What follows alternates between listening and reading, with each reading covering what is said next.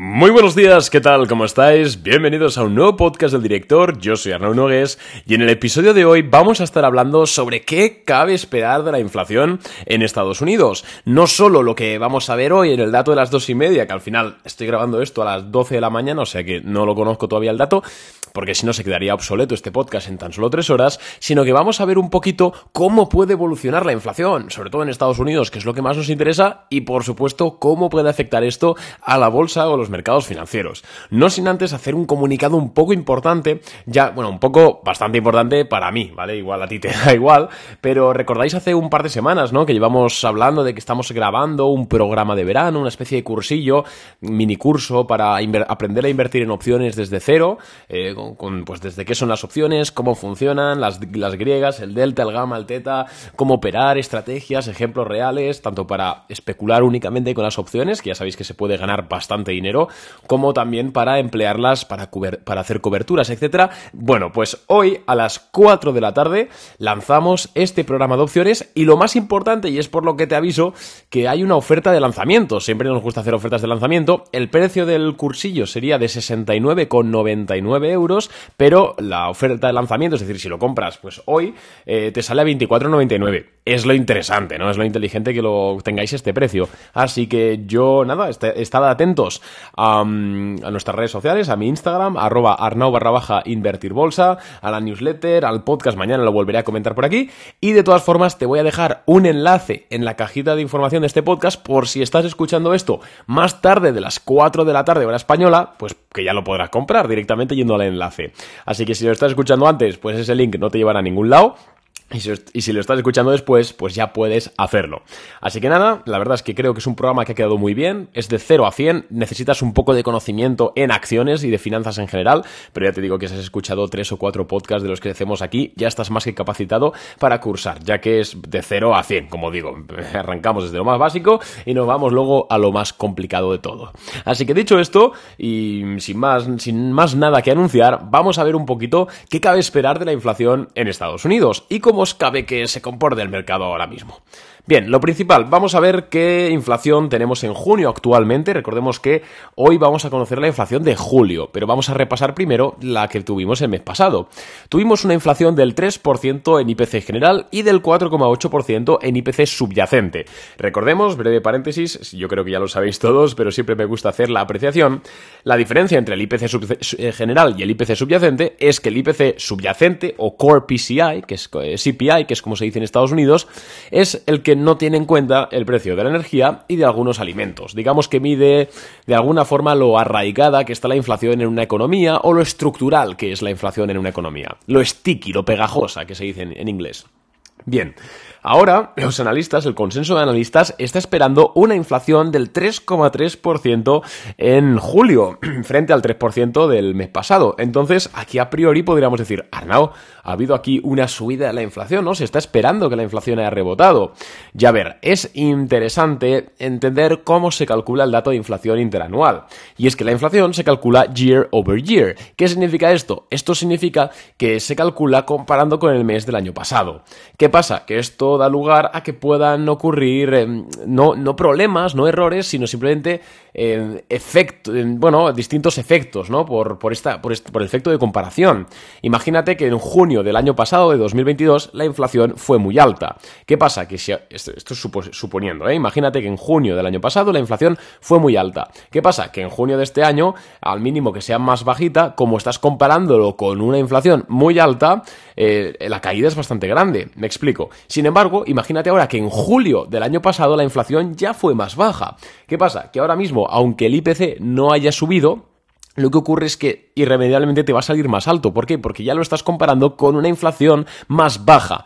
No sé si me estoy explicando, es el efecto del, es el efecto comparativo. Entonces, es esperable que hacia finales de año veamos un rebote en el IPC y no necesariamente causado por un aumento real de la inflación en la economía, sino causado por este efecto comparativo. Así que es importante que seguramente vamos a ver terminar el año eh, con un IPC en Estados Unidos del 3,5, 4% y muchos dirán, ostras, joder, si, si esto está muy por encima del 3% de junio, sí, pero no necesariamente será por un incremento por un incremento de los precios, sino que será por el efecto comparativo. Por ello, creo que es ahora más interesante fijarnos en el... Em, incremento de la inflación month over month, es decir, comparado con el mes anterior, no del, no del año anterior.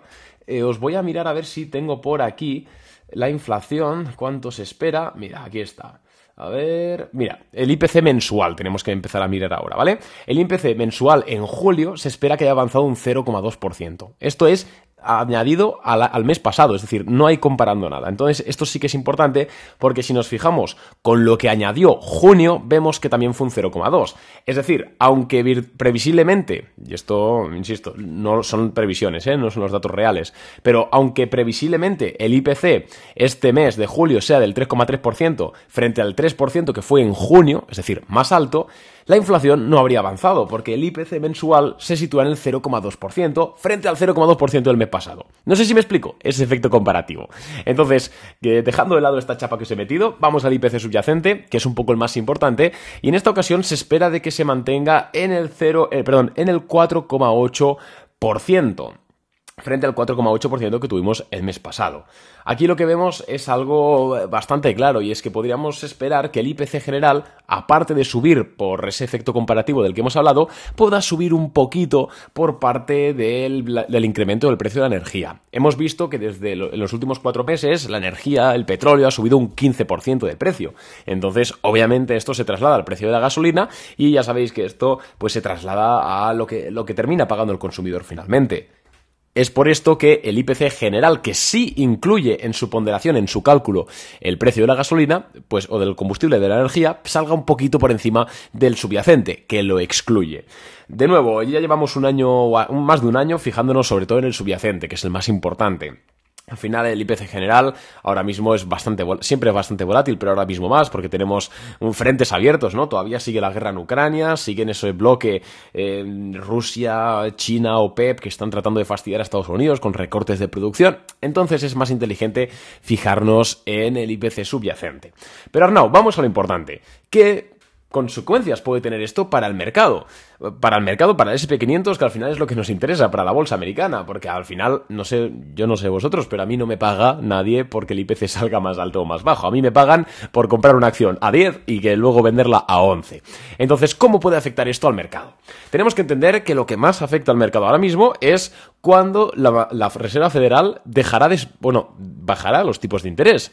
Ahora mismo lo que el mercado descuenta, lo que se espera es que la Reserva Federal baje los tipos de interés hasta 2020 2024, concretamente hasta marzo de 2024. Insisto, estos son solo previsiones del propio mercado, de los propios inversores. Esto en dos semanas puede cambiar perfectamente. Esto es lo que actualmente descuentan los inversores en el precio del SP500. ¿Y cómo sabemos esto? Pues lo sabemos por los, eh, por los futuros sobre fondos federales, ¿vale? Es algo público, es algo que todo el mundo puede consultarlo. Bien.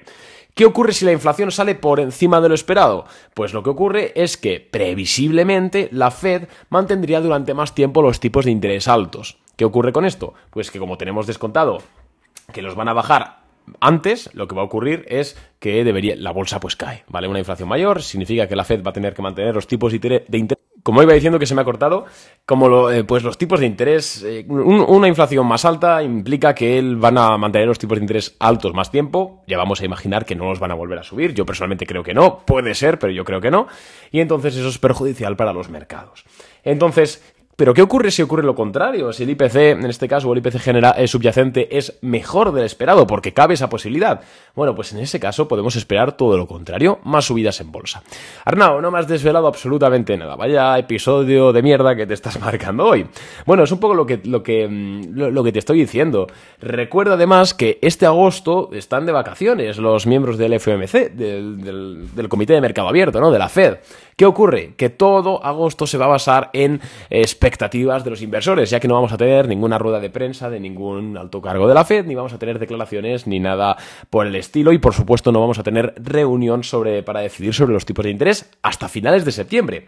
¿En qué se traduce esto? Esto se traduce en que el dato de inflación que tengamos hoy va a sentar una narrativa que va a seguir el mercado alimentada porque no vamos a tener ningún contacto con lo que piensa la Fed y durante mes y pico. Entonces, ¿qué pasa? Que si los datos de inflación hoy son muy buenos, cabe esperar bastante subida durante el siguiente mes, mes y medio. ¿Por qué? Porque al final va a estar basado únicamente en expectativas de los inversores. No vamos a tener ningún contacto con la vida real, con la Fed, para que me entendáis. Entonces, si los datos son positivos, es una clara señal de que hay que estar comprado. Bueno, ahí, habría que buscar ideas de inversión, sobre todo que se beneficien de, mm, pues, de pues eso, ¿no? De, los principales valores del SP500, tecnología, todo eso, sobre todo tecnología, growth investing y todo eso. Y si los datos son negativos, no significa que tengamos que estar en liquidez. Ya sabéis que pase lo que pase en el mercado, siempre va a haber sectores o empresas que se comporten mejor. Simplemente tendríamos que estar mirando hacia otros sectores. Bajo mi punto de vista, ya lo hemos comentado varias veces, energía.